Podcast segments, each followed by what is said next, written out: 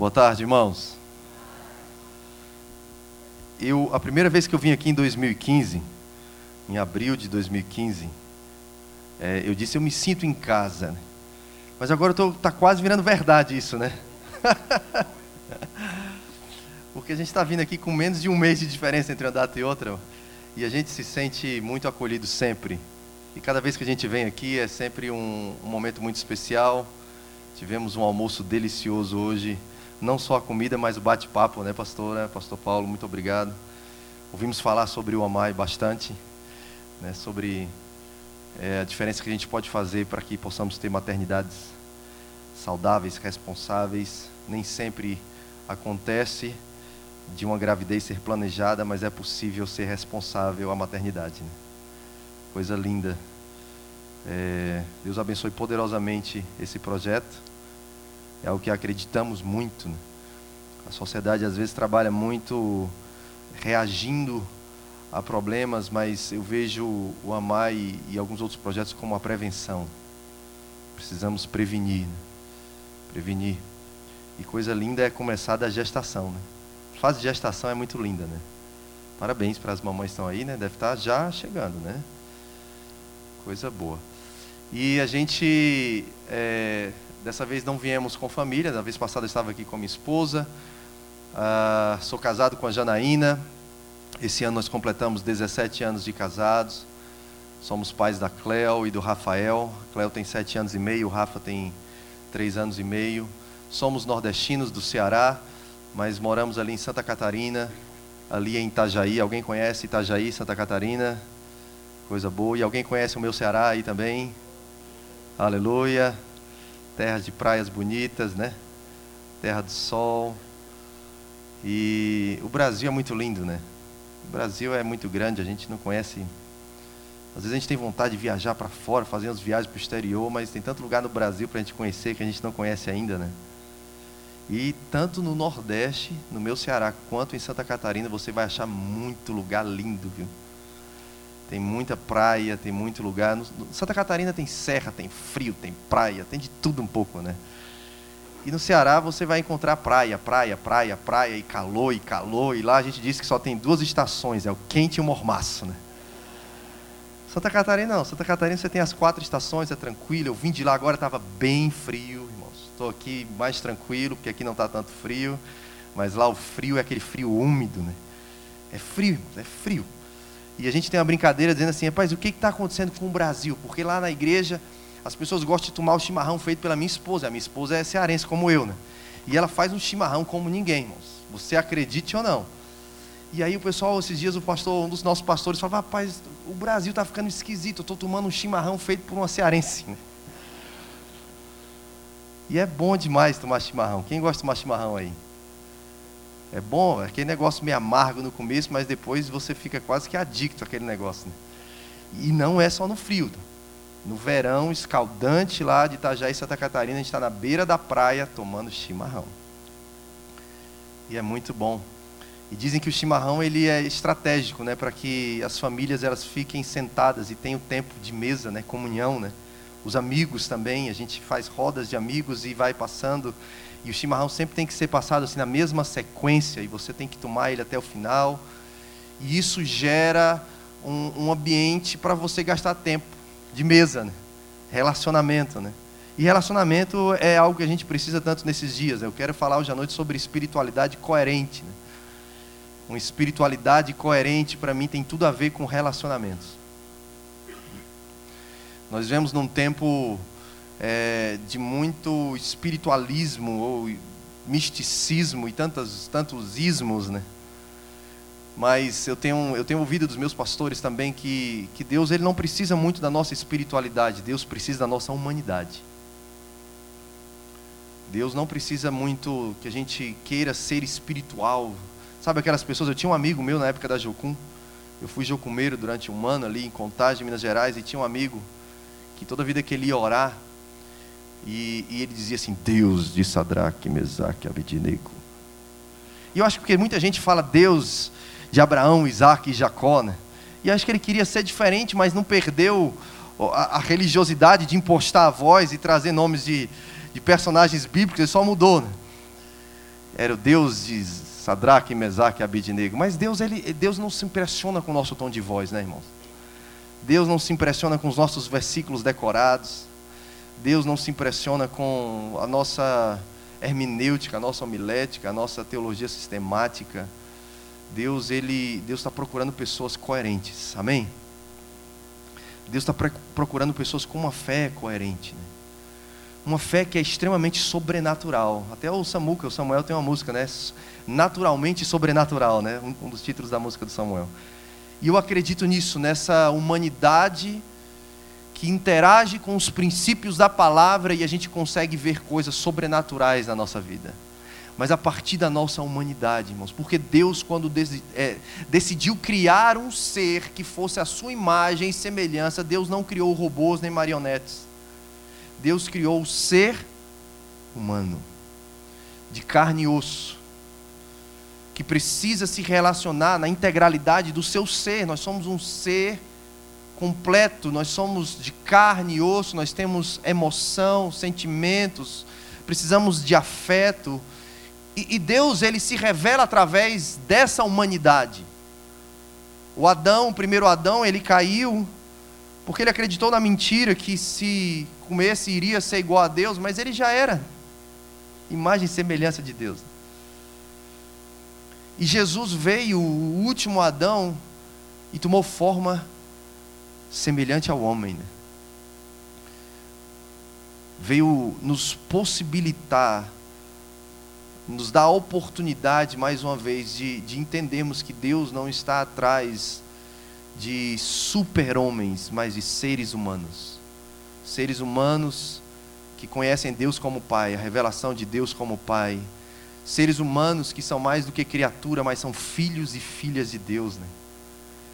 E através dessa revelação da paternidade, eles podem viver plenamente aquilo que Deus escreveu a respeito deles.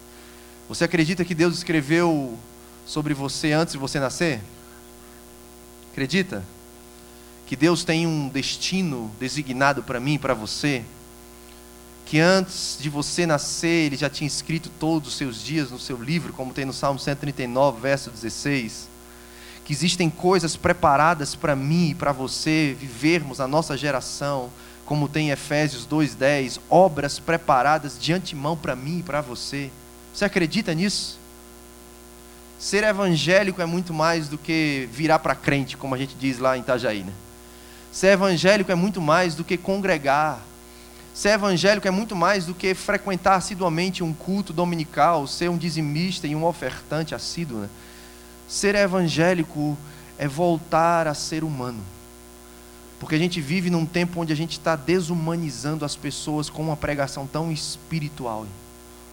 A gente prega uma mensagem que ela é tão espiritual que é difícil ser aquilo.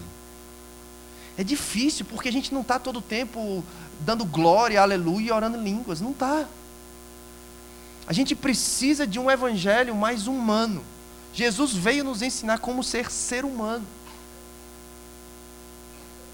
Jesus não veio nos ensinar como ser é, profeta avivalista da última hora, né, que joga o paletó e todo mundo vai cair.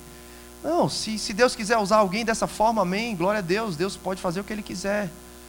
Mas Jesus era alguém que valorizava relacionamentos. O ministério de Jesus era andando com as pessoas, era sentando à mesa com as pessoas era olhando o que, que as pessoas. Eu lembro da passagem que Jesus viu um, um, um funeral de um filho único de uma viúva e Jesus ele parou. Jesus em, em vários momentos do seu ministério ele estava indo para um lugar fazer algo, mas ele parava porque ele olhava um, uma cena e aquilo mexia com ele e ele falou: "Não, eu tenho que fazer alguma coisa".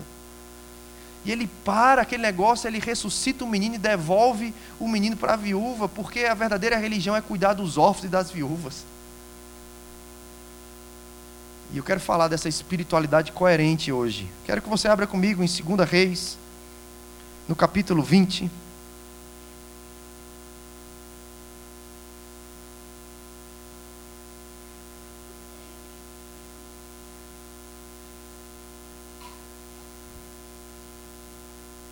Segunda Reis, capítulo 20. Nós vamos ler o versículo 1 e vamos pulando alguns até chegar no versículo 19. Segunda Reis 20 diz assim: Naqueles dias Ezequias adoeceu de uma enfermidade mortal. Veio ter com ele o profeta Isaías, filho de Amós, e lhe disse: Assim diz o Senhor: Põe em ordem a tua casa, porque morrerás e não viverás.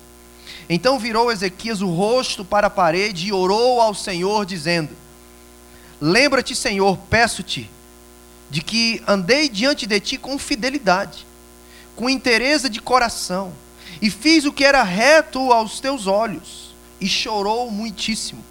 Antes que Isaías tivesse saído da parte central da cidade, veio a ele a palavra do Senhor, dizendo: Volta e diz a Ezequias, príncipe do meu povo: Assim diz o Senhor, o Deus de Davi teu pai, ouvi a tua oração, e vi as tuas lágrimas. Eis que eu te curarei, ao terceiro dia subirás à casa do Senhor. Acrescentarei aos teus dias quinze anos, e das tuas mãos, e das mãos do rei da Assíria te livrarei, a ti e a esta cidade, e defenderei essa cidade por amor de mim e por amor de Davi, meu servo. Disse mais Isaías: Tomai uma pasta de figos, tomaram-na e a puseram sobre a úlcera, e ele recuperou a saúde. Ezequias disse a Isaías: Qual será o sinal de que o Senhor me curará e de que ao terceiro dia subirei à casa do Senhor. Respondeu Isaías: Ser-te-á isto da parte do Senhor como sinal de que ele cumprirá a palavra que disse. Andar-se-á à sombra dez graus ou os retrocederá?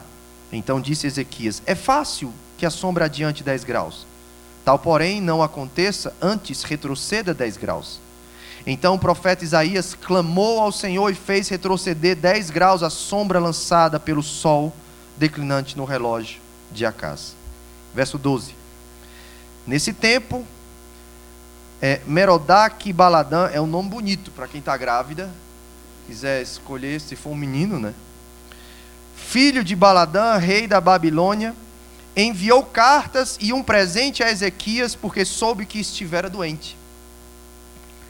Ezequias se agradou dos mensageiros e lhes mostrou toda a casa do seu tesouro, a prata, o ouro, as especiarias, os óleos finos, o seu arsenal de tudo quanto se achava nos seus tesouros. Nenhuma coisa houve nem em sua casa, nem em todo o seu domínio, que Ezequias não lhes mostrasse. Então Isaías, o profeta, veio ao rei Ezequias e lhe disse: Que foi que, que foi que aqueles homens disseram e de onde vieram a ti? Respondeu Ezequias: De uma terra longínqua vieram da Babilônia. Perguntou ele: que, vier, eh, que viram em tua casa? Respondeu Ezequias: Viram tudo quanto há em minha casa, coisa nenhuma há nos meus tesouros que eu não lhes mostrasse. Então disse Isaías a Ezequias: Ouve a palavra do Senhor. Eis que virão dias em que tudo quanto houver em tua casa, com o que entesouraram teus pais até o dia de hoje, será levado para a Babilônia não ficará coisa alguma, disse o Senhor. Dos teus próprios filhos que tu gerares, tomarão, para que sejam eunucos no palácio do rei da Babilônia. Então disse Ezequias a Isaías: Boa é a palavra do Senhor que disseste, pois pensava: haverá paz e segurança em meus dias. Amém? Irmãos, eu fico impressionado como como o ser humano consegue muitas vezes viver uma espiritualidade nada coerente. Porque o rei Ezequias, se a gente lê os capítulos anteriores, ele foi, foi alguém que viu o agir de Deus nos dias dele.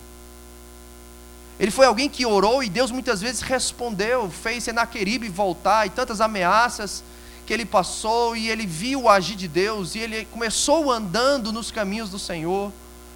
Mas chega um momento na vida desse homem que foi vencedor de batalhas, que foi um grande rei, que foi alguém que fez o que era certo perante o Senhor, alguém que teve seu, suas orações respondidas e viu o Senhor cuidar de um povo que estava sob o seu comando.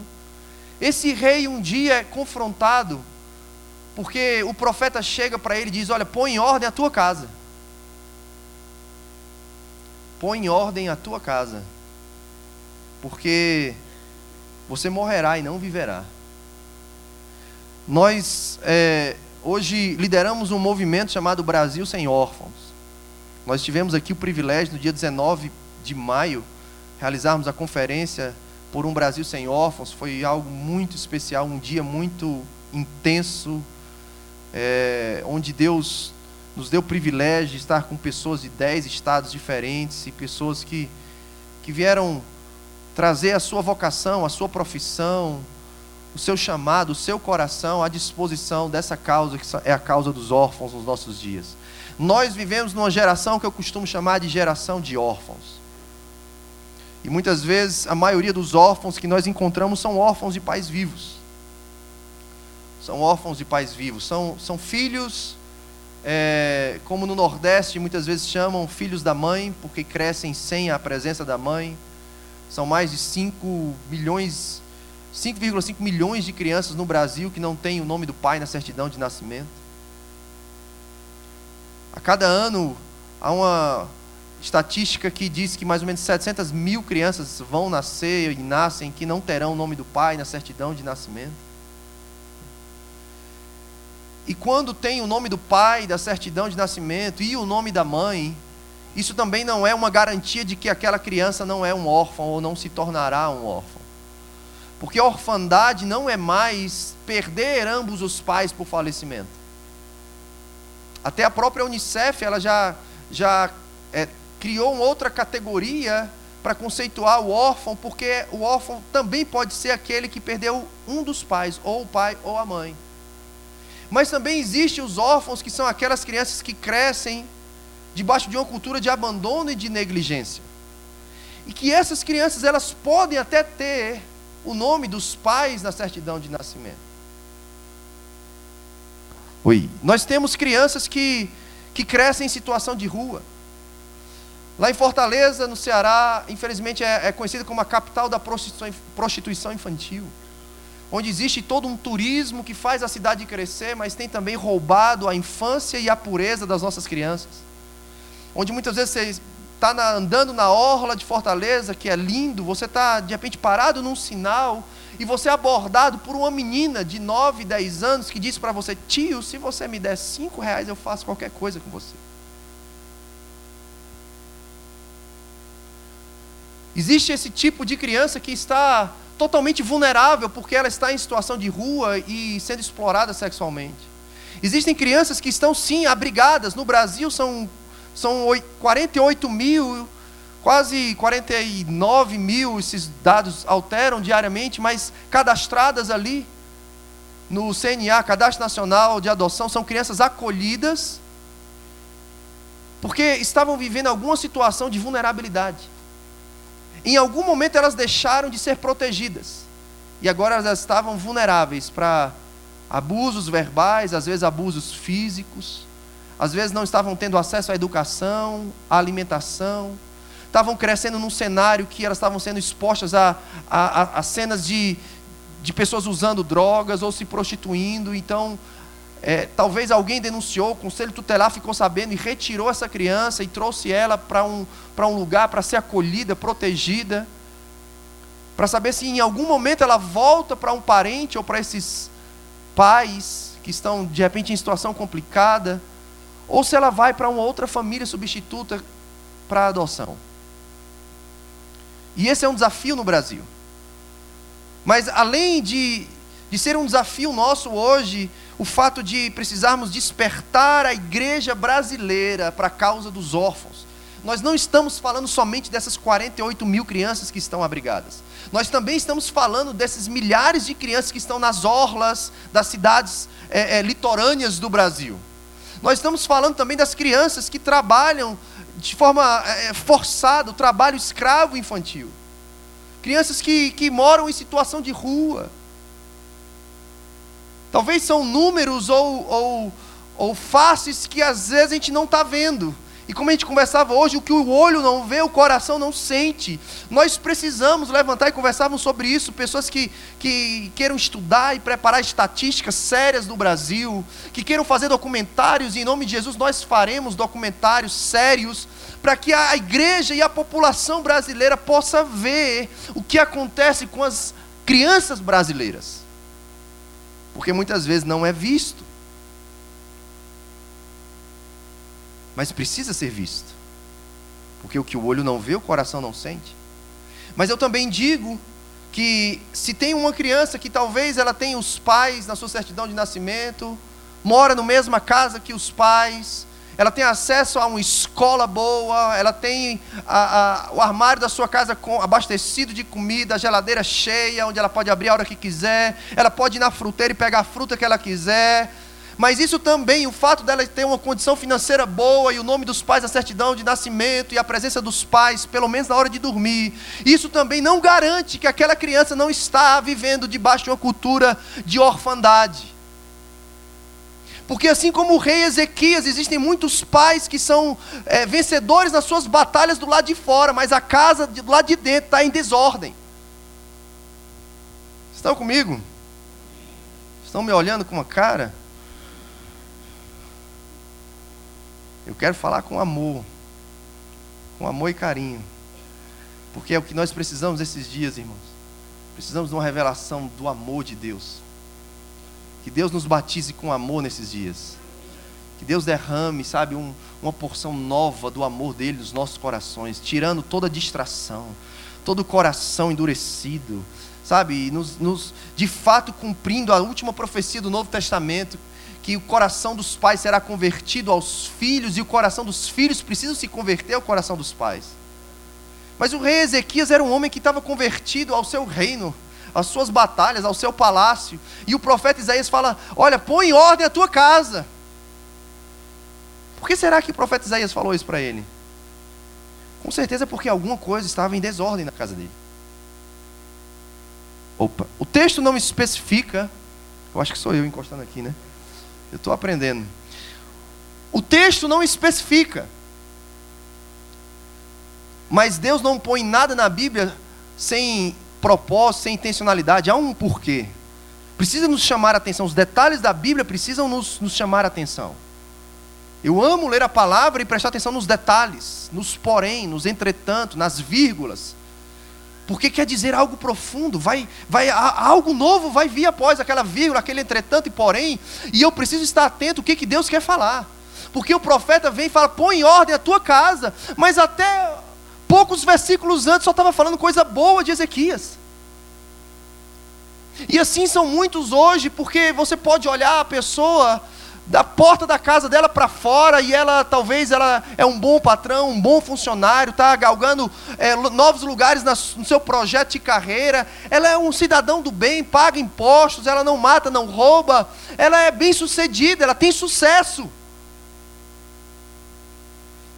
Mas a minha pergunta é: como está a casa dessa pessoa? Está em ordem? Está em ordem? E aí eu começo a perceber o profeta querendo trazer coerência para a espiritualidade de Ezequias. E aí Ezequias chora. E Ezequias clama. E aí Deus é tão misericordioso que Deus escuta o clamor daquele homem. E Deus fala: Olha, Isaías, volta lá. Ele não tinha nem saído da cidade ainda. Ele chega no meio da cidade ali e Deus já responde a oração do homem. Manda o profeta voltar e diz: Olha, diz para ele que eu ouvi a oração dele, eu vi as lágrimas dele. E eu o curarei e vou dar para ele mais 15 anos de vida. Aleluia, né? Glória a Deus. Deus deu mais 15 anos para ele botar em ordem a casa dele e ele não conseguiu, irmãos. Você já parou para pensar que Deus deu mais 15 anos para Ezequias colocar em ordem a casa dele e ele não conseguiu?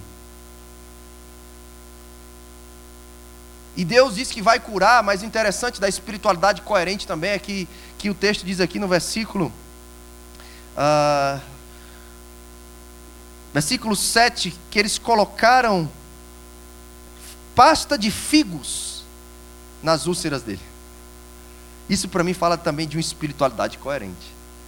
Porque, e eu estou abrindo um parênteses aqui. Porque muitas vezes Deus fala que vai fazer algo conosco, e algo que Deus já liberou, Deus liberou uma palavra que ia curar ele, liberou ou não liberou?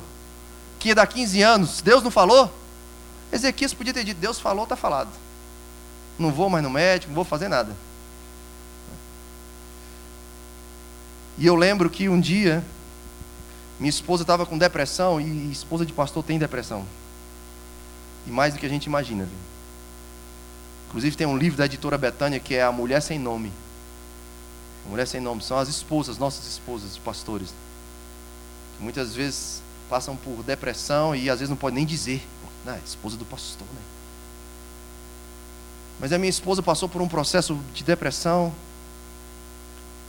E foi muito difícil porque a gente via Deus curando e fazendo com a, com a, com a família dos outros, com os filhos dos outros, no casamento dos outros, mas em casa a minha esposa, ela não dormia, teve uma época de alta crise de depressão, ela passou quase 15 dias sem conseguir levantar da cama, sem dormir direito, sem querer nem fazer nada.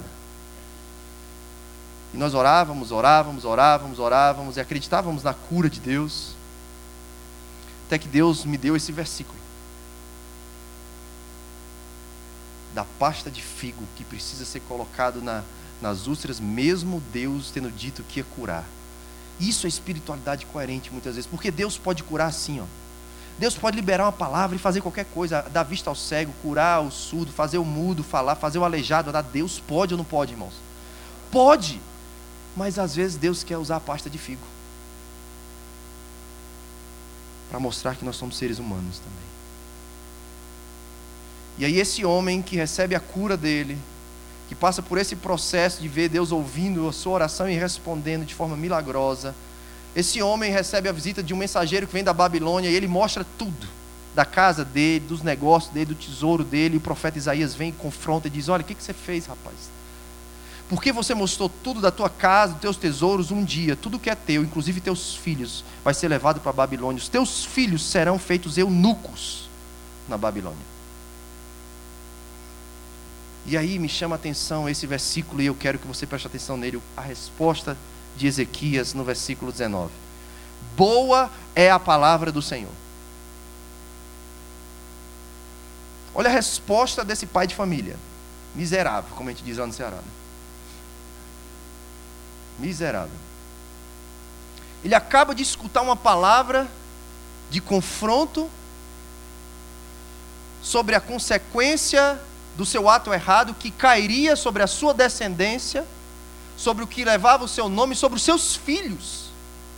Seria tirado dos seus filhos a oportunidade de procriar. Eles seriam feitos eunucos. Tudo que ele conquistou e os seus pais seria levado para outro reinado, para Babilônia. E esse miserável diz que boa era a palavra do Senhor. Agora, por que, que ele diz isso? Por quê? Olha o que, que ele pensava. Pelo menos, eu estou parafraseando, né? Pelo menos não vai ser comigo. Em outras palavras, é isso que Ezequias está falando, irmãos. Ezequias está dizendo assim: pelo menos não vai ser comigo. Vou ter paz e segurança nos meus dias.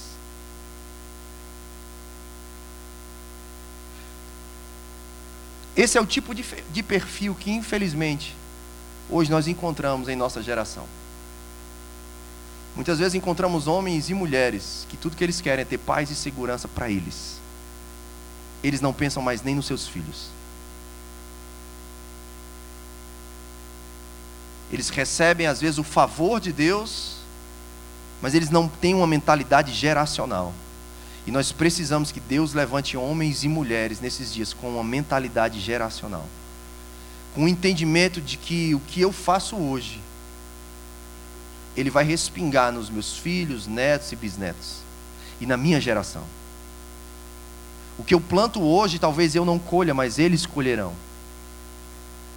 Então eu não estou em busca de algo de Deus para mim.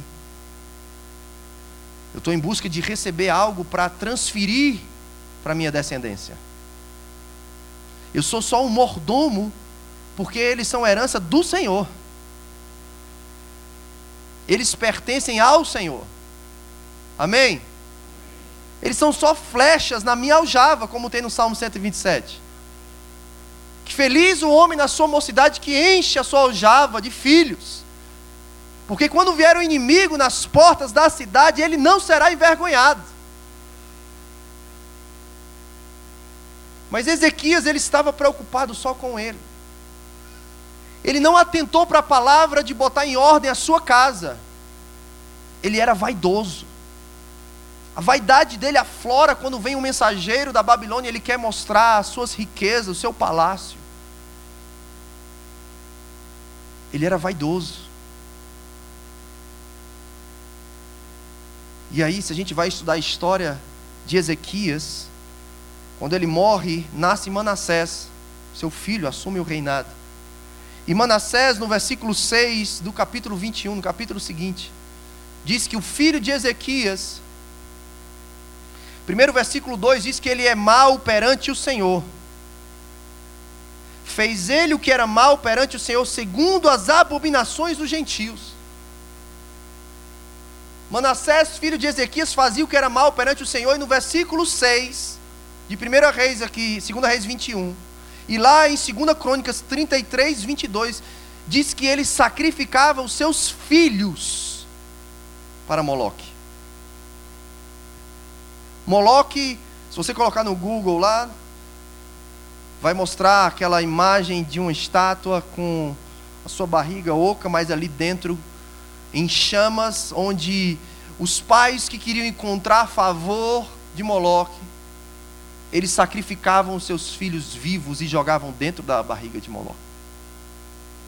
Foram para imaginar isso? Um rei não era um rei pagão.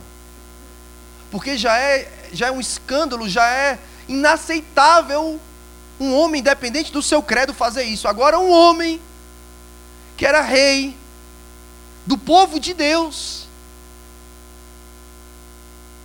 ele estava sacrificando os seus filhos vivos. E a história conta que do lado da estátua de Moloque existia um ministério de louvor. Existia uma banda de louvor. E enquanto os sacrifícios eram feitos, eles ficavam louvando a Moloque, tocando nos seus tambores. Tocavam seus tambores para que o som do louvor deles abafasse o grito das crianças que estavam morrendo.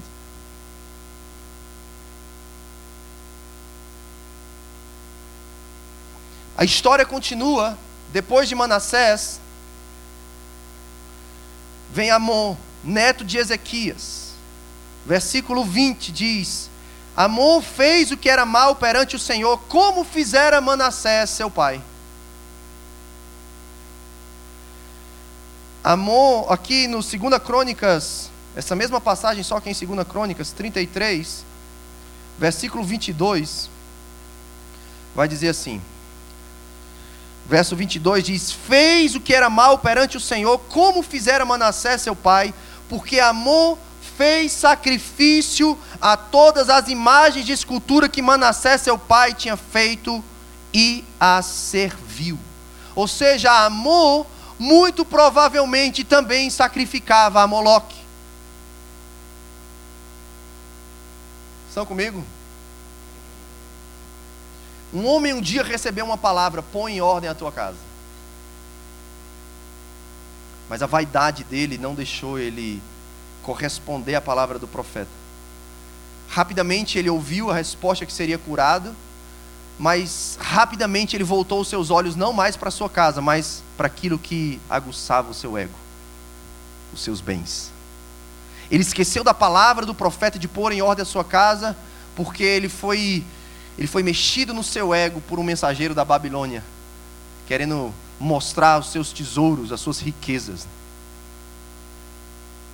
E por conta dessa atitude de Ezequias, ele tem um filho desviado, dos caminhos do Senhor que capaz de sacrificar seus filhos, seus filhos vivos a Moloque.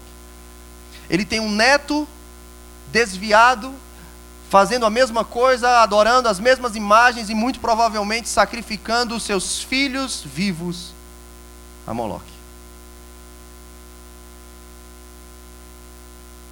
Eu não consigo imaginar Ezequias como um pai que, quando chegava em casa, ele sentava no chão e ia brincar com Manassés. Eu não consigo imaginar Manassés brincando com Amon. Eu não consigo imaginar Ezequias, avô de Amon, sendo aquele avô que chama o, o, o neto para o colo e conta história, sabe? Aquele avô que conta história para os netos. Não, a imagem que vem na minha mente criativa gospel é de um avô distante, carrasco, que não tem muito afeto com seu neto, que não teve muito afeto com seu filho. E por isso ele não se preocupou em pôr em ordem a sua casa, ele queria se preocupar com seus ganhos, com seu tesouro, com seu nome, com suas riquezas, com seu palácio. Talvez ele estava até preocupado em deixar um palácio para os filhos, mas nós não vivemos mais num tempo de deixar palácios, nós precisamos deixar afeto para os nossos filhos. Nós precisamos nos preocupar com carinho, com tempo, sabe? Com sentar no chão, com, com bolar no chão, com entrar no mundo imaginário dos nossos filhos, irmãos.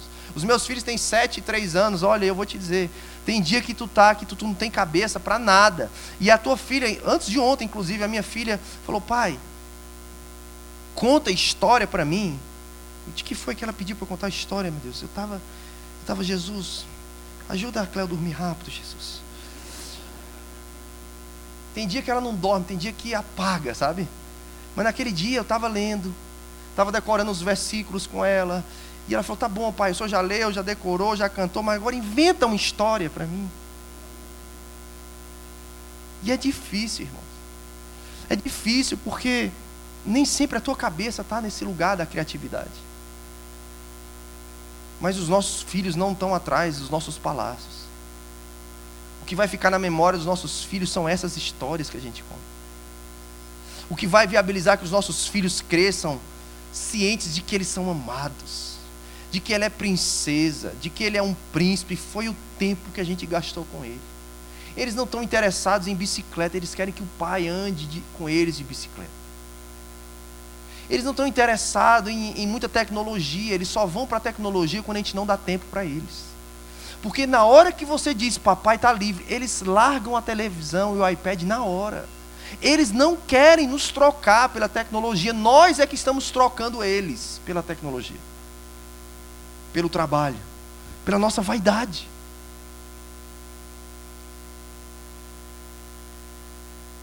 Nós que estamos deixando muitas vezes a nosso ego falar mais alto do que uma palavra de Deus para os nossos dias. Põe em ordem a tua casa. Ah, irmãos, eu acredito no ministério profético. Eu acredito. Eu acredito em tudo que a Bíblia diz. Deus que fez Jonas ser levado na barriga de uma baleia. Meu pastor falava: se fosse o contrário, eu ia acreditar também, porque estava na Bíblia. Se fosse Jonas engolindo uma baleia. Deus, eu não sei, Deus pode fazer? Pode, irmão. Deus pode fazer. Eu acredito na palavra. Eu acredito no profético. Mas eu não acredito nesse profético místico dos nossos dias. O profético que eu acredito nos nossos dias é desse de que chama um povo e um pai para dentro da sua casa de novo. Esse é o maior profeta dos nossos dias. Esses dias estava um pastor Anderson Silva lá na nossa igreja pregando, ele falou sobre o id reverso. Foi uma das mensagens mais fortes que eu ouvi nos últimos dias. O id reverso. Pastor, e nada contra missões, pastor. Eu fui missionário da Jocum, amo missões, tenho um coração missionário, morei na Jocum dos Estados Unidos. Mas o id reverso. Nós precisamos fazer o id reverso antes de querer salvar o mundo, ganhar as batalhas lá fora. Nós precisamos ganhar nossa casa, ganhar nossa esposa.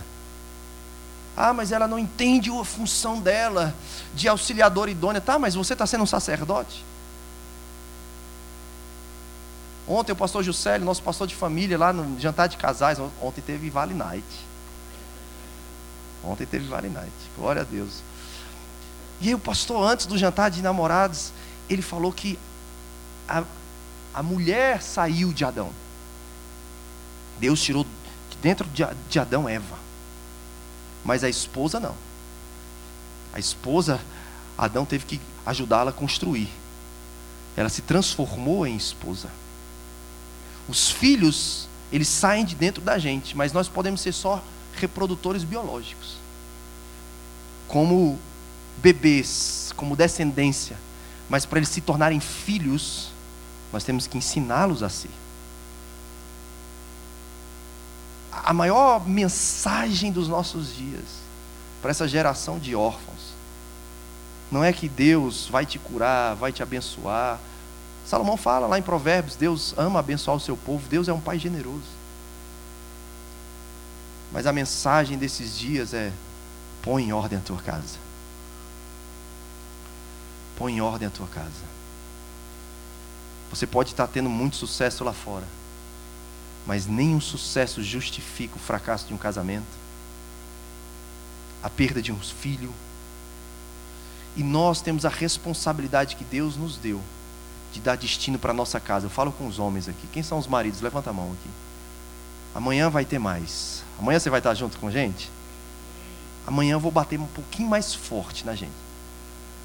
Hoje tem que pegar um pouco leve para não assustar, porque senão vocês não vêm, né? Então amanhã vai ser bom, irmão. Amanhã vai ter lanchinho, né? Tem que falar que vai ter coisa boa para eles, né? Vai, né? vai ter piada, vai ter. Vem, vem que você vai ver, né? É.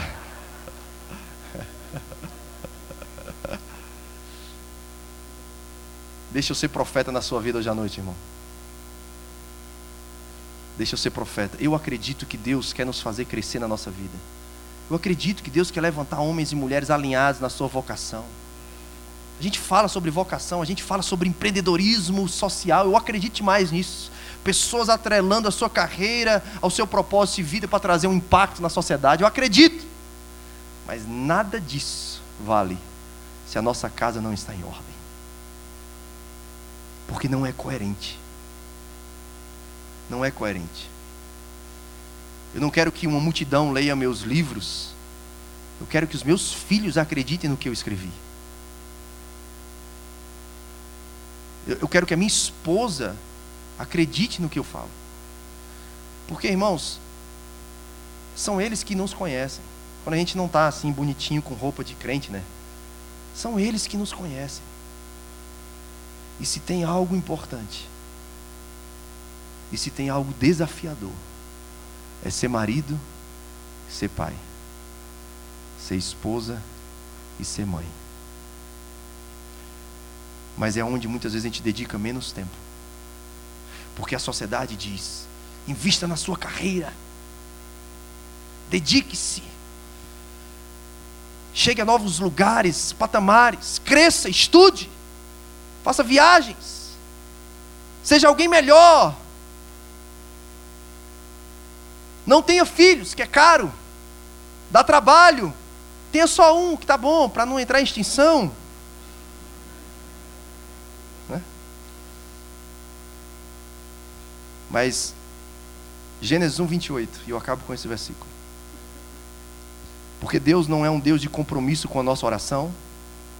Deus não é um Deus de compromisso nem com a nossa felicidade. Deus não é um Deus amarrado e compromissado nem com a oração em nome de Jesus. Que às vezes a gente quer dar uma de espiritual e põe Deus na parede. E ora em nome de Jesus achando que, que Deus é obrigado a responder. E não é. Porque lá em 1 João 5,14 diz que nós podemos orar e ter a confiança que Ele vai ouvir e responder se orarmos segundo a sua vontade. A vontade de Deus desde o início e nunca mudou.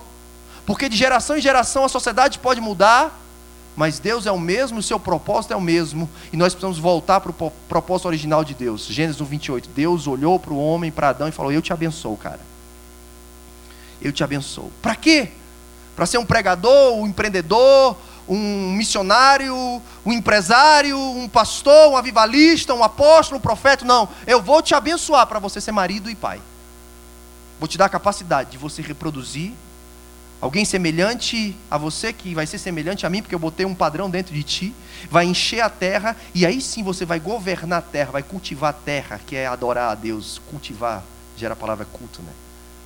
Então a lei da primeira menção, da bênção de Deus para o ser humano está em Gênesis 1, 28. Deus disse: Eu te abençoo para ser marido e pai. Tudo aquilo que não está envolvendo ser marido e pai, Deus não tem a obrigação de nos abençoar, irmãos. Ah, mas eu sou dizimista. Mas eu sou, eu sou, eu sou ofertante. Eu sou frequentador assíduo da igreja, eu sou um cidadão do bem, eu pago até os meus impostos em dia. Deus me abençoa em nome de Jesus. Aí Deus fala: Não posso. Não posso, porque se a sua empresa crescer, você larga a sua esposa e deixa ela pela tua secretária. Deus faz a minha igreja crescer. Aí Deus fala: Cara, eu não posso, porque senão os teus filhos vão se desviar na adolescência. Porque tu vai casar com a igreja e não com a, com a mãe deles. Porque o meu compromisso para te abençoar tem que passar por Gênesis 1:28. Para ser marido, para ser pai. Posso orar por você? Você pode ficar em pé no seu lugar, vamos orar?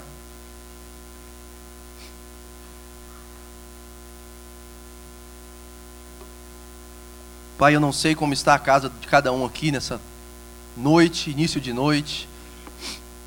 Mas assim como o Senhor usou o profeta Isaías e o Senhor conhecia a casa de Ezequias, o Senhor conhece a nossa casa. A minha casa, a casa de cada um que está aqui, da primeira à última fileira, aqueles que estão lá em cima. O Senhor sabe como está o nosso casamento, o Senhor sabe como estão as relações conjugais, relações entre pais e filhos. O Senhor conhece, Pai. Não adianta colocar uma máscara de espiritual, de crente. Não, o Senhor, o Senhor conhece. O Senhor conhece quando a gente passa a chave por dentro, fecha a porta. O Senhor sabe como é que tá, se tem, se tem comunicação ou se a comunicação já perdeu faz tempo. Se tem um carinho, se tem um namoro, se tem um romance, se tem um tempo de qualidade, se tem vale night, se tem o brincar com os filhos, se tem o eu te amo, se tem eu te perdoo, se tem o afeto, se tem o carinho, se tem o abraço, se tem, Senhor, essa relação familiar saudável. Se o Senhor vê e, e o Senhor perceber que está algo fora de ordem, nos ajuda a pôr em ordem, Senhor. Nos livra da nossa vaidade. Nos livra de uma espiritualidade incoerente. Não, Senhor, nós não queremos coisas só para nós, essa palavra não é boa. Nós não queremos paz e segurança só nos nossos dias, nós queremos para os nossos filhos, para nossa descendência, para os nossos netos, tudo aquilo que virá após nós. Livra-nos de falsa profecia, de falsa espiritualidade, Senhor, de religiosidade, Deus banal. Nós queremos uma espiritualidade coerente, queremos a nossa casa em ordem, Senhor. Em nome de Jesus. Em nome de Jesus, nos dá graça para isso e nos ajuda, Espírito Santo de Deus. Deus te abençoe, querido, e muito obrigado.